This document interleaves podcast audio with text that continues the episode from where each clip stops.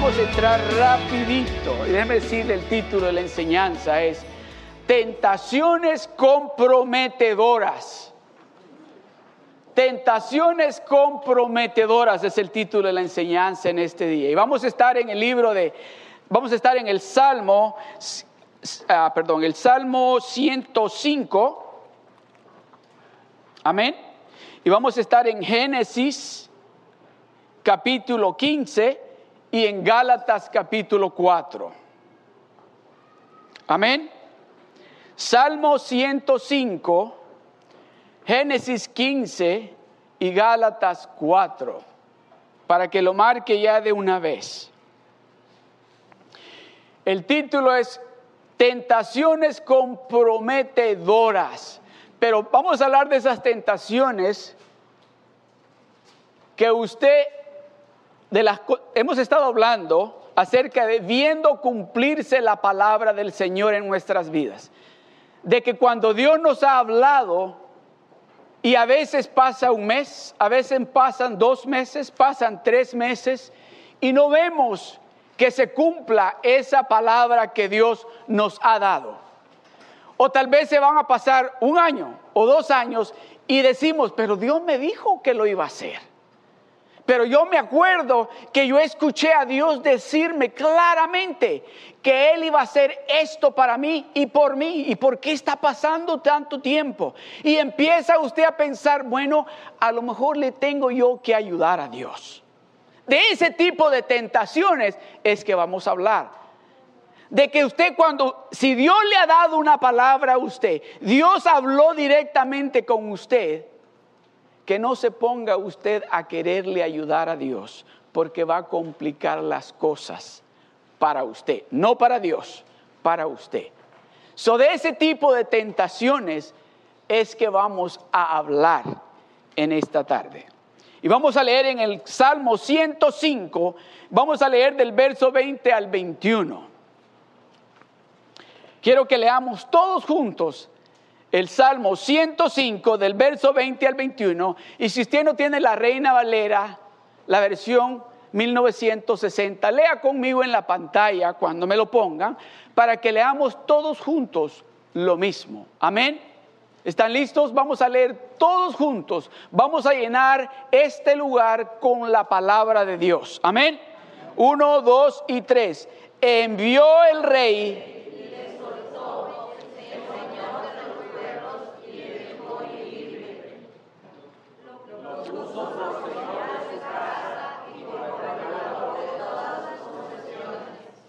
El siguiente verso. Para que reprimiera a sus grandes como él quisiese y a sus ancianos enseñara sabiduría. ¿Se acuerdan ustedes de José? Que dice que a la edad de 17 años tuvo un sueño. Y el sueño fue de que él iba a ser alguien bien poderoso, alguien súper poderoso al extremo que sus hermanos, su papá, su familia iban a hacerle, a rendirle honor a él. Y él viene a la edad de 17 años y comparte este sueño que Dios le dio. Dios le dio este sueño y él viene y comparte este sueño con su familia. Y su familia le dicen a él, se enojaron con él. Si usted lee, dice que su papá le dijo, oye, no puedes estar diciendo esas cosas. Yo, tu papá, voy a estarte venerando a ti. Y los hermanos dice que en ese mismo instante empezaron a planear, tenemos que deshacernos de este soñador. Este está soñando. Y lo primero que hicieron, lo llevaron, dice, vamos a ver, a, a ver las ovejas, vente, ayúdanos y lo tiraron a un pozo.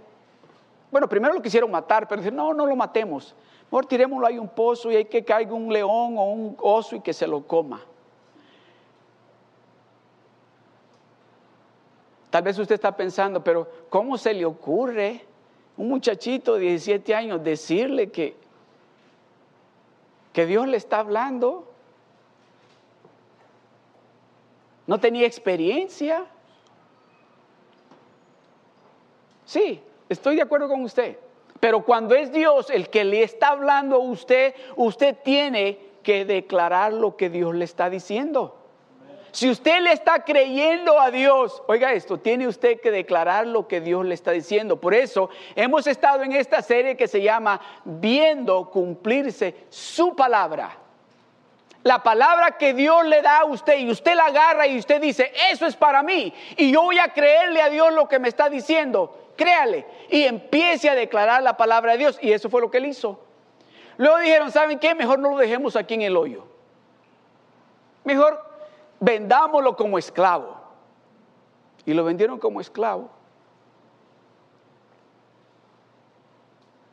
Y llega a la casa de Potifar y empieza Dios a bendecirlo. Todo lo que él tocaba empieza a producir. Y Potifar dijo, ah, qué bendición la que yo tengo aquí. Y viene la esposa de Potifar y lo miró que era un hombre guapo, bien parecido. Y vino y lo acusó de que él la había abusado. Y lo meten preso. Ahí es que quiero llegar. ¿Cree usted que, que en ese momento José dijo, Señor, pero ¿a dónde está lo que me diste en el sueño? Miran, me tienen. Ah, tú dijiste que yo iba, que mi papá, que mis familias, y que yo iba a ser un hombre poderoso, pero aquí estoy en la cárcel sin haber hecho nada. ¿Cree usted que tuvo la tentación de pensar, quizás no era el plan de Dios? ah, quizás yo nada más estaba soñando, quizás me comí muchas ah, pedacitos de carne de oveja y me cayeron mal y empecé a tener pesadillas. Quizás no era el plan de Dios. Ah, aquí me voy a quedar en la cárcel, aquí voy a terminar porque de todas maneras mis hermanos quisieron matarme. No me mataron, me vendieron como esclavo, yo nunca voy. ¿Cree usted que José pensó eso? ¿Qué, pensamientos se le vendrían a la mente? Pero no permitió que saliera de su boca. Y luego dice, salió de la cárcel. ¿Verdad que salió de la cárcel? Pero ¿cuánto tiempo estuvo ahí en la cárcel? Estuvo por muchos años allí en la cárcel. Era, me imagino yo que era para que él estuviera pensando, ese sueño fue una pesadilla, porque nada de lo que Dios me dijo en todos estos años ha sucedido. Al contrario, todo lo que ha pasado desde que yo tuve ese sueño, desde que Dios me habló, he tenido diferentes malas circunstancias en mi vida. Desde que Dios me dijo, tú vas a ser un hombre grande y poderoso, todo lo que me ha sucedido es todo lo contrario a lo que Dios me dijo a mí.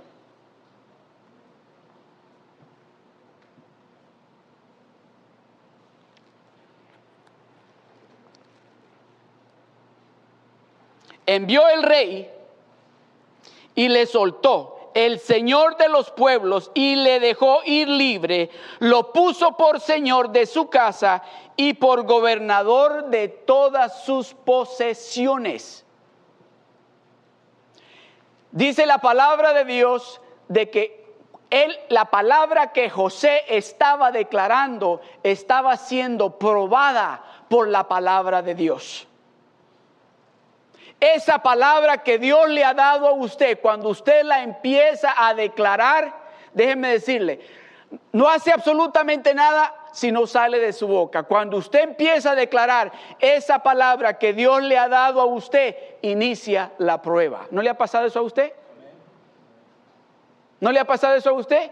Que declara usted bendición y dice, bueno, si el Señor me dijo que me iba a bendecir y todo lo que veo es como tormenta tras tormenta tras tormenta, Señor, fuiste tú.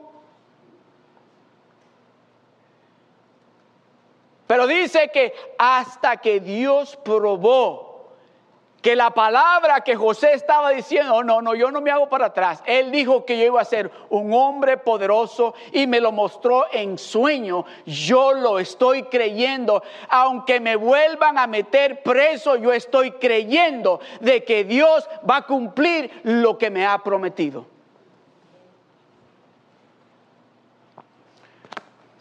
Leíamos y hablábamos en estos últimos domingos atrás, donde Dios con su palabra, con su palabra, dijo, hágase la luz y fue la luz.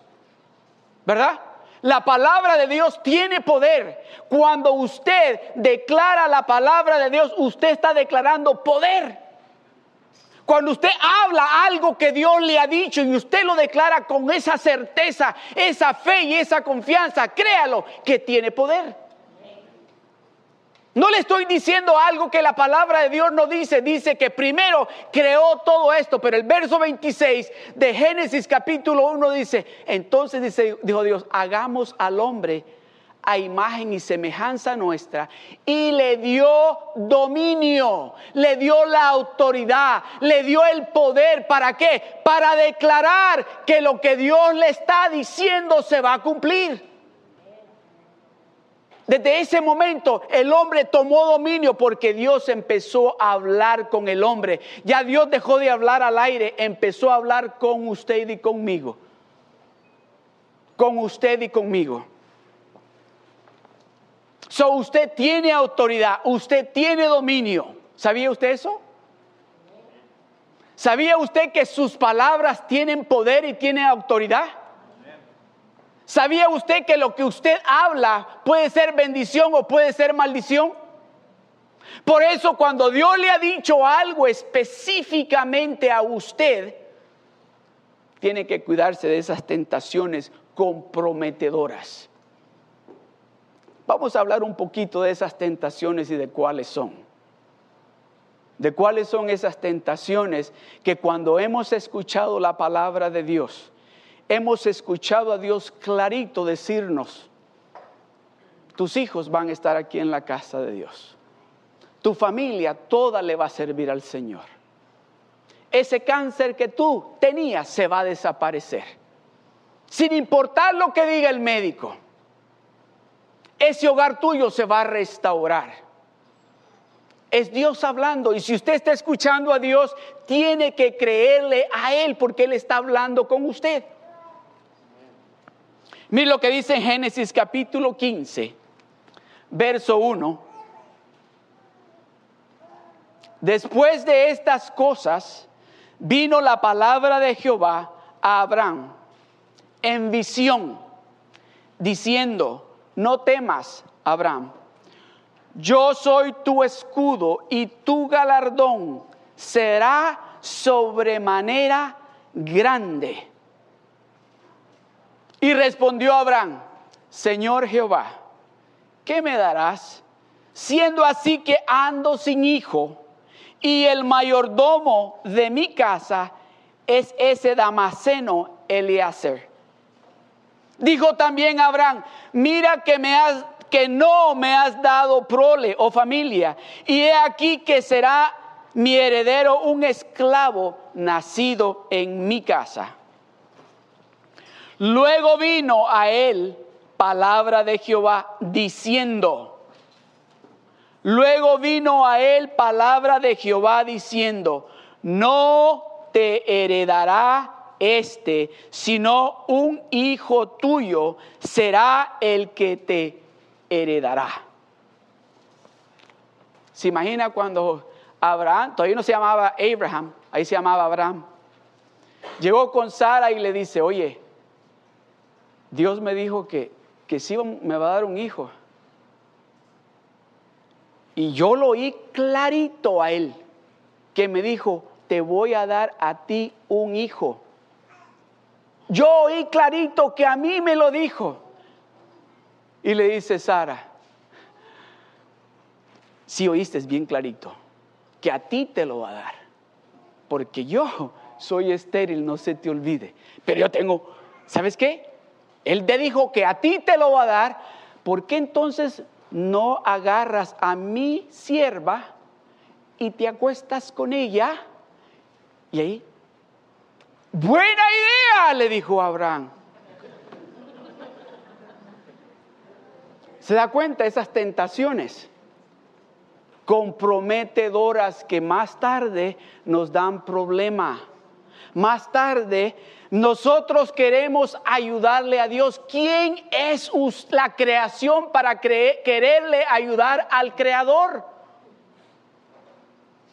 Sí le dijo, está buena la idea.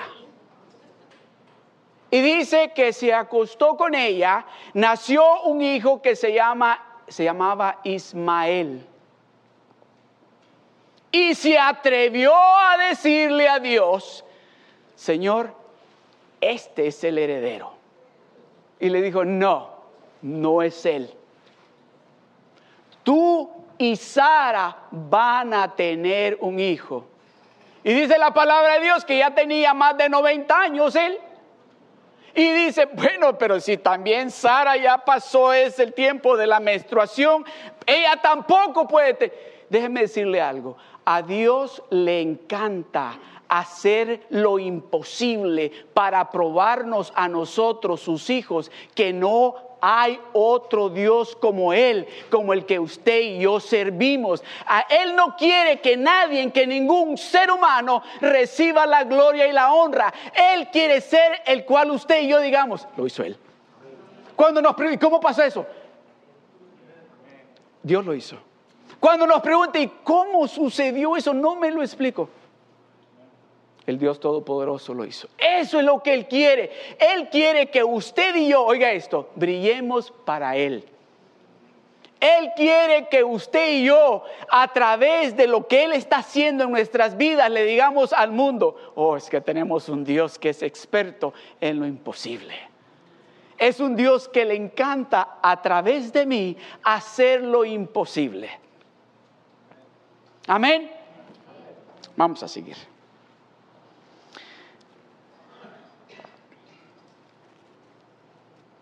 ¿Sabe que hubieron consecuencias por esa decisión que tomó Abraham y Sara? Que hasta ahora, en este día, está teniendo consecuencias esa decisión que tomaron. Se da de cuenta cuando usted y yo metemos las manos en esos negocios de Dios para usted y para mí, vamos a tener problemas. Vamos a tener dificultades. So, si Dios le ha dicho algo a usted, específicamente a usted, deje que Dios haga lo que tiene que hacer. Aunque, pastor, está diciendo usted ahorita, Dios me dijo algo hace cinco años. ¿Y, cuánto tiempo más se va a tomar? ¿Cuánto tiempo le tomó a Abraham para tener a su hijo?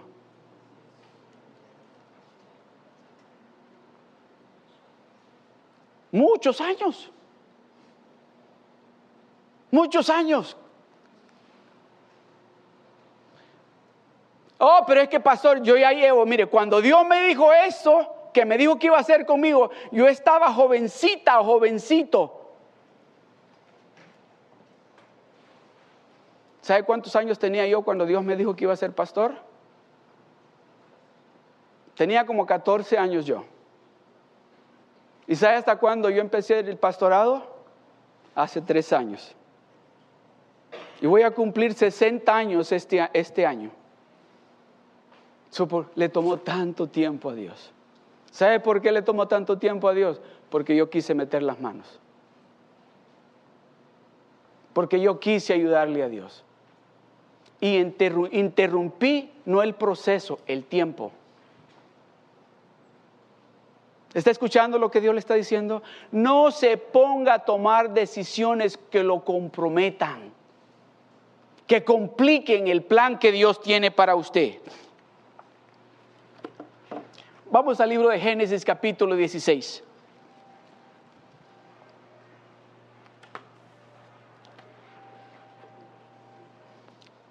El verso 2 y el 3 vamos a leer. Génesis capítulo 16, verso 2 y 3. Mire, dijo entonces Saraí, todavía no se llamaba Sara, a Abraham, ya ves que Jehová me ha, hecho estéril, le dijo.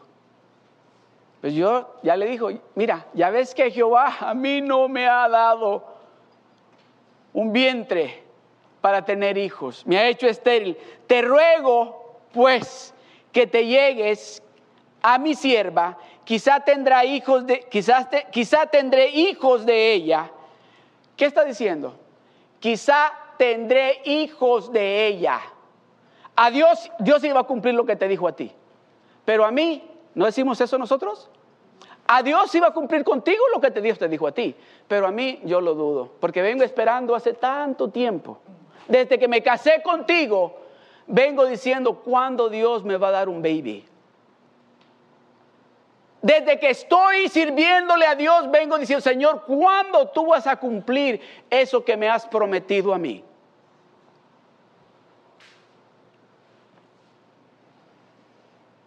Dijo entonces Saraí a Abraham, ya ves, ya ves que Jehová me ha hecho estéril.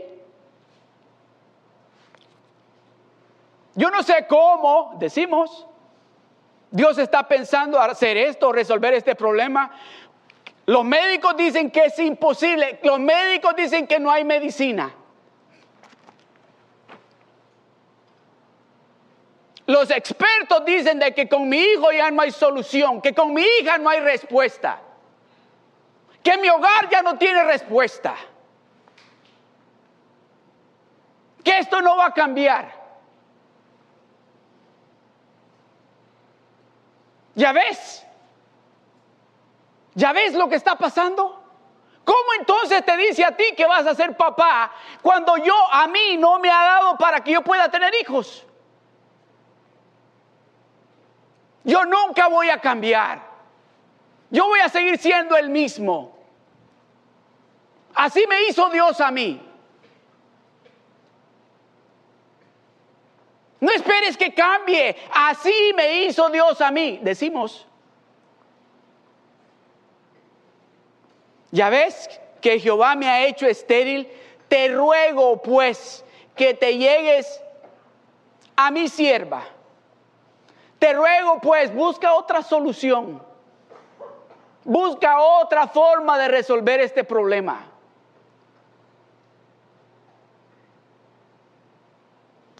Quizá tendré, quizá tendré, está hablando Sara, ¿eh? Quizá tendré hijos de ella y tal vez a través de lo que Dios te va a dar a ti, también yo reciba bendición.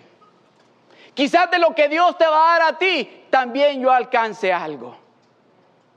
Quizá tendré hijos de ella. Y atendió Abraham al ruego de Saraí. Mira el siguiente verso. Y Saraí, mujer de Abraham, tomó a Agar su sierva egipcia al cabo de diez años que había habitado Abraham en la tierra de Canaán. Ya llevaban diez años esperando. ¿Usted sabe cuántos años tenía Ismael cuando Dios le volvió a decir, no, no, no, no, no, no es Ismael el heredero? Tú y Sara van a tener un hijo.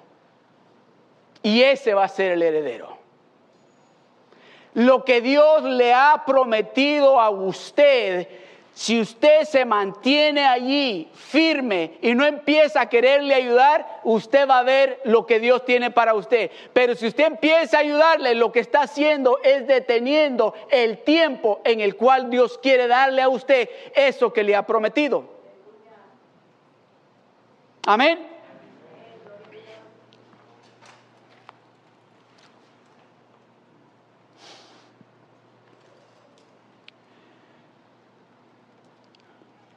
Vamos al libro de Gálatas, capítulo 4, 22 y 23.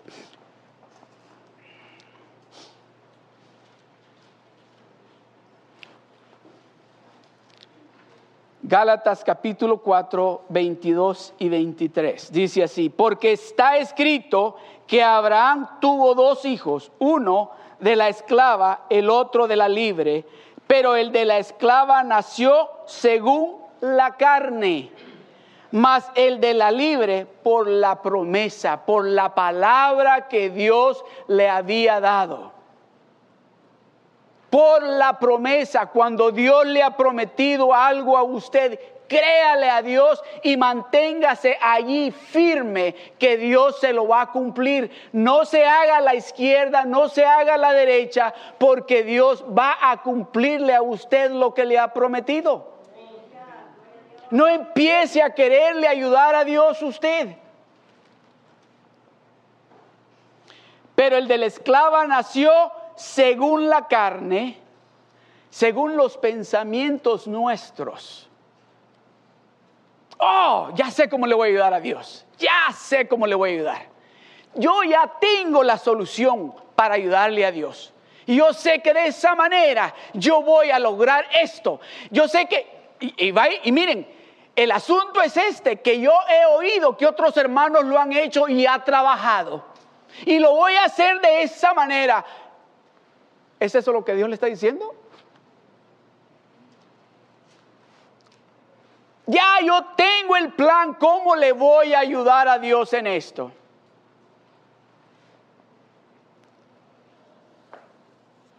Alguien me decía los otros días y me quedé pensando en esto porque me dijo, y no estoy diciendo, no estoy hablando de alguien que no es cristiano. Es que a veces nosotros las hermanas solteras, no me acuerdo quién me dijo, tenemos que también vestirnos un poquito para que los hermanos nos miren. No le ayude a Dios. No le ayude, no meta las manos en los negocios de Dios. Dios tiene un esposo y una esposa ya preparado para usted. No le esté ayudando a Dios, que le va a causar problemas. No a Dios, a usted. A usted. Le digo, ¿qué qué? ¿Cómo es eso? Sí. Porque los hermanos de aquí, los hermanos ni los miran a uno porque anda y dicen, no, esta hermana es muy santa. Esa santidad es la que Dios quiere que vean en usted. Para que anhelen y deseen esa santidad que usted tiene.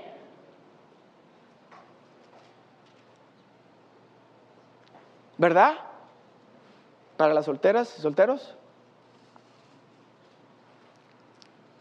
Le voy a ayudar a Dios. Ya sé cómo le voy a ayudar a Dios. Y empezamos a pensar, ya sea, vamos a reunirnos, ¿eso fue lo que Dios le dijo? Y le voy a decir que hagamos esto y esto y esto con los hermanos, ¿eso fue lo que Dios le dijo?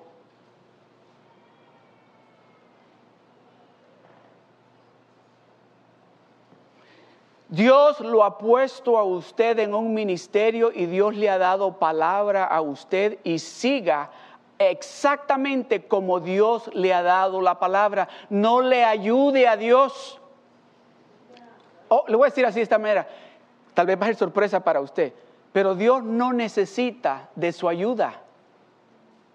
Dios no necesita de su ayuda. Lo que Dios tiene para usted, ese ministerio donde Dios lo ha puesto, Dios lo va a promover a usted sin usted estar metiendo las manos. No, pero es que yo le quiero ayudar. No le ayude. Va a detener el tiempo que Dios tiene para promoverlo. Haga lo que Dios le está diciendo que haga, lo que Dios le dijo que hiciera, eso haga.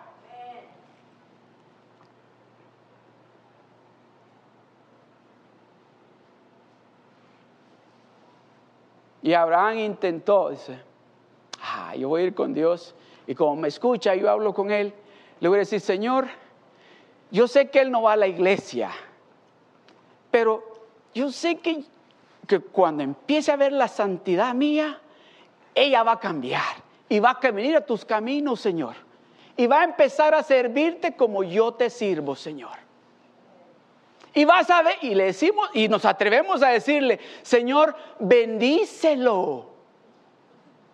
Porque yo te aseguro que cuando nos casemos, y Él vea la, santidad que hay en mí y cómo yo te estoy sirviendo, va a empezar a cambiar. Y te va a servir, Señor. No, dice el Señor, no. No es ese, no es para ese la bendición, no es Él el heredero. Esa palabra es para alguien aquí.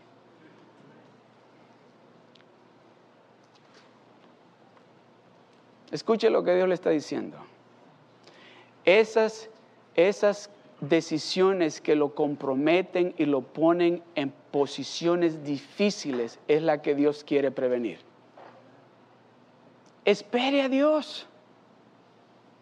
Usted sabe de que si Abraham y Sara le hubiesen creído a Dios y hubiesen esperado, no estuviéramos oyendo de todos esos problemas que hay allá en Israel hoy en día. Ninguno de esos problemas. Hubiera una paz. No supiéramos de esos problemas. Pero no, le quiso ayudar a Dios. Salieron con sus ideas bien buenísimas. Oh, y tienen lógica. ¿Verdad? ¿Verdad que sí? ¿O no tienen lógica? Sí, Señor, mira, esta es la solución. ¿Cuántos tienen amigos que dicen, oh, yo voy a ir con mi amigo? Bueno, y le voy a decir así, ¿cuántos de ustedes tienen amigos cristianos, amigas cristianas, hermanos y hermanas, que Dios les ha dicho algo a ustedes y se los ha dicho para ustedes? Y voy, a hablar con él a ver qué, qué opinión me da, a ver qué me dice, a ver qué cree él de esto a ver qué consejo me da.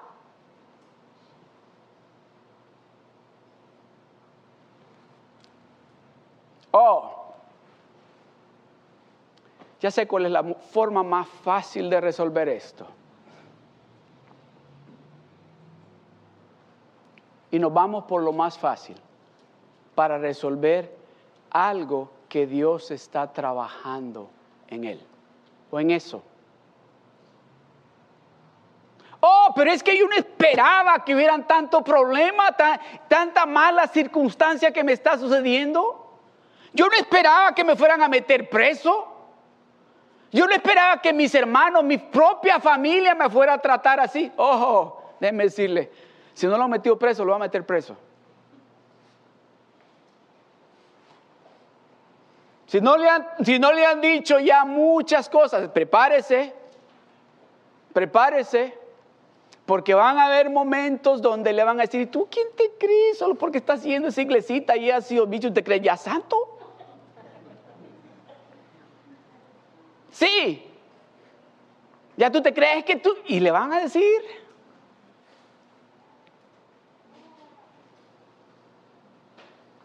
Señor, yo no esperaba de que todo esto estuviera pasando. Ahora ni mi mamá ni mi papá me quieren hablar solo porque empecé a ir a la iglesia. Tú me prometiste, Señor, de que a través de mí ibas a alcanzar a toda mi familia y ahora toda mi familia está en contra mía. Y me están diciendo que soy loco porque voy ahí todos los domingos y empiezo a alzar las manos y grito aleluya.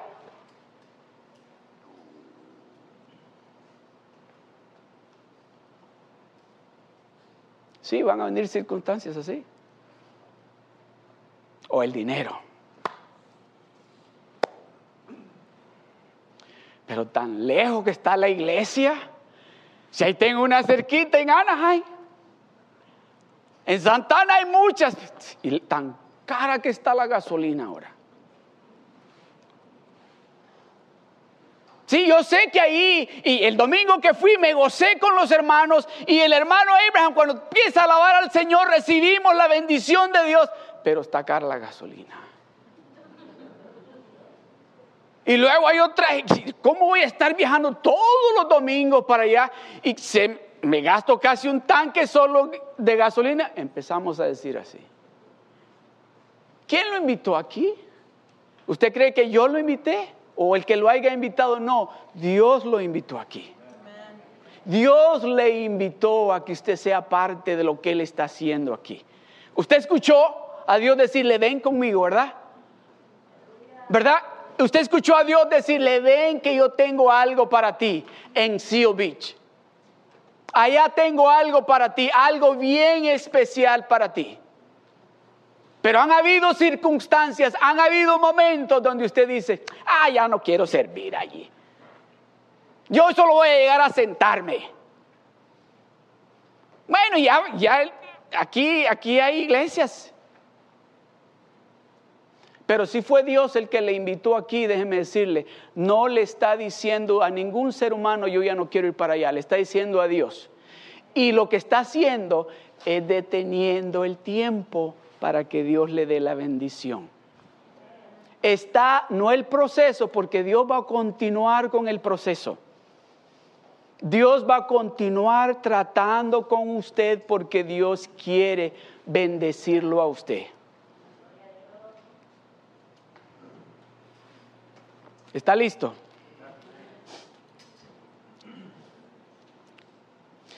Génesis capítulo 17 del verso 18 al 19. Y dijo Abraham a Dios, oiga esto, ojalá Ismael viva delante de ti. Le está diciendo, bendice a mi hijo Ismael. Él es el heredero. Él es el heredero ojalá Ismael viva delante de ti. El siguiente verso. Respondió Dios, ciertamente, no le dijo, no lo voy a bendecir, no le dijo, no sino que le dijo, ciertamente Sara, tu mujer, te dará a luz un hijo y llamarás su nombre Isaac y confirmaré mi pacto con él como pacto perpetuo para sus descendientes después de él. Cuando Dios le ha hablado a usted y ha hecho un pacto con usted, no lo va a cambiar aunque usted trate. Cuando Dios tiene un plan con usted, aunque usted trate de cambiarlo, Dios no lo va a cambiar. Porque lo que Dios tiene planeado ya para usted, déjeme decirle, es lo mejor para usted y para mí que lo que usted está pensando hacer para usted. ¿Qué hacemos nosotros los papás, los que somos papás, verdad? Decimos, oh, va a ir a la escuela, a la al, kindergarten, luego a la, primaria, luego a la secundaria y luego a la universidad y luego a ser doctor o abogado o ingeniero y luego va a tener mucho dinero y va a tener su propia casa. Y decimos esto, y no va a pasar las dificultades que yo pasé. ¿Verdad que así decimos? ¿Qué es lo que tendríamos que decir entonces? Dios tiene un plan para mi hijo y ya lo diseñó y Él sabe que es lo mejor para mi hijo o para mi hija. Y si Dios quiere que mi hija sea doctor o sea un abogado, un ingeniero, Dios lo va a hacer. Y es mejor si es todavía, si le sirve a Dios. O vas a ir a la universidad para que ganes mucho dinero. Para que tengas tu propia casa y tengas tus carros buenos ¿Suena conocido? ¿A dónde está Dios ahí en esa conversación? Mira, tú vas a hacer lo que yo no pude ser. Yo quería ser doctor, tú vas a ser doctor. ¿Dónde está Dios en eso? Debería ser, ven, vamos a orar, ya vas a empezar la escuela, vamos a pedirle a Dios que nos indique cuál es el plan que tiene para ti ese plan que ya tiene diseñado para ti. Amén.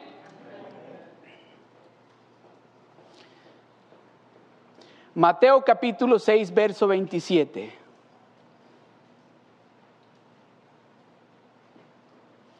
¿Y quién de vosotros podrá, por mucho que se afane o se preocupe o pierda el sueño, añadir a su estatura un codo? ¿Y quién de vosotros, por mucho que esté preocupado por algo que Dios le ha prometido que va a hacer por usted y no mira qué sucede? Si Dios me dijo que iba a cambiar a mi hijo, que iba a cambiar a mi hija, ¿por qué no lo veo? Yo estoy sirviéndole a Dios, estoy ahí con Dios. ¿Por qué no veo que suceda? ¿Y quién de vosotros podrá, por mucho que se afane, añadir a su estatura un codo. Entonces, ¿para qué nos afanamos? ¿Para qué nos preocupamos? El siguiente verso, el 28.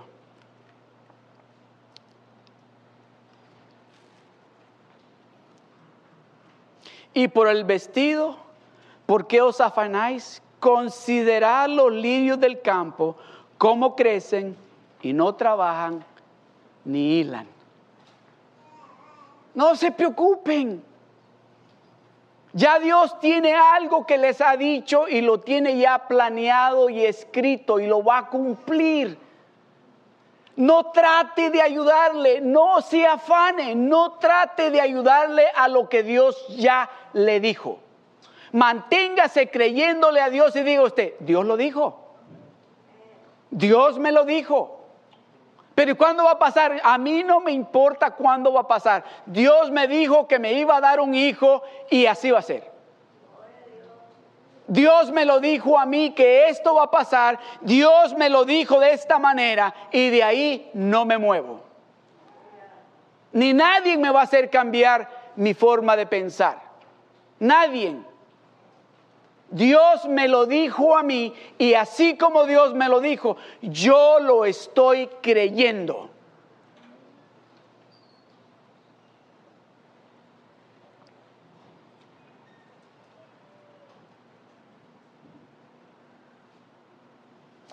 Filipenses capítulo 4, verso 6.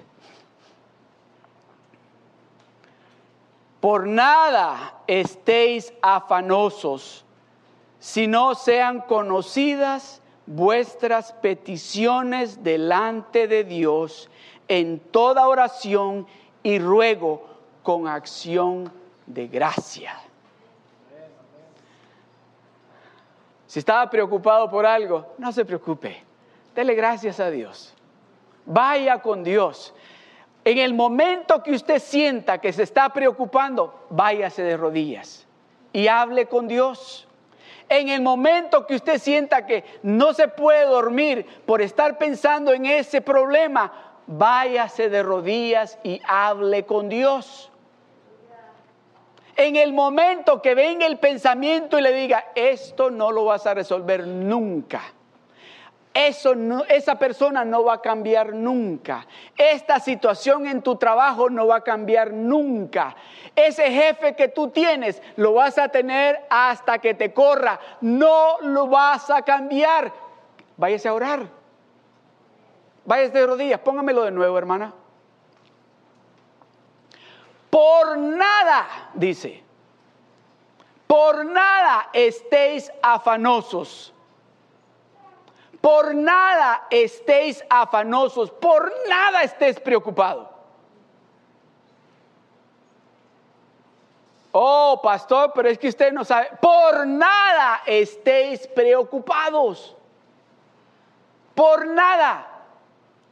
Pastor, como, pero usted no sabe lo que no tengo trabajo, por nada estéis afanosos. Pastor, pero usted no sabe lo que el médico me dijo, por nada estéis afanosos. Pastor, pero usted no sabe lo que yo estoy pasando, por nada estéis afanosos. Nada. Que nada te preocupe. Cuando usted sabe que el que está con usted es más poderoso que el que está allá afuera, déjeme decirle, usted no va a estar preocupado. Cuando usted le empiece a creer a Dios de esa manera, de que el que está con usted es más fuerte que el que está allá afuera, usted se va a ir a dormir tranquilo. Y va a poder decir usted, y en paz me acostaré y así mismo dormiré, porque solamente tú, Señor, me haces vivir confiado. Cuando usted reconozca y crea la palabra de Dios, usted va a decir, ¿cuál problema? Yo no tengo ningún problema. El que lo tiene es Él y Él lo va a arreglar. Por nada estéis afanosos, si no sean conocidas vuestras peticiones o oraciones delante de Dios en toda oración y ruego con acción de gracias. Con acción de gracias. para concluir. Jeremías capítulo 17 del verso 5 al 8.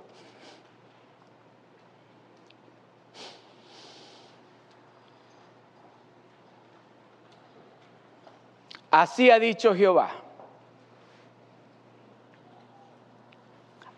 Maldito el varón que confía en el hombre y pone carne por su brazo y su corazón se aparta de Jehová. Será como la retama en el desierto. ¿Sabe lo que es retama? ¿Cuántos han andado en el desierto y han visto esos, esos arbustos que se secan, que se hacen como una pelota y que el viento se los lleva, los trae? ¿Los han visto? Dice, será como la retama en el desierto. Será como la retama en el desierto y no verá cuando viene el bien, sino que morará en, en los sequedales, en el desierto, en tierra despoblada y deshabitada.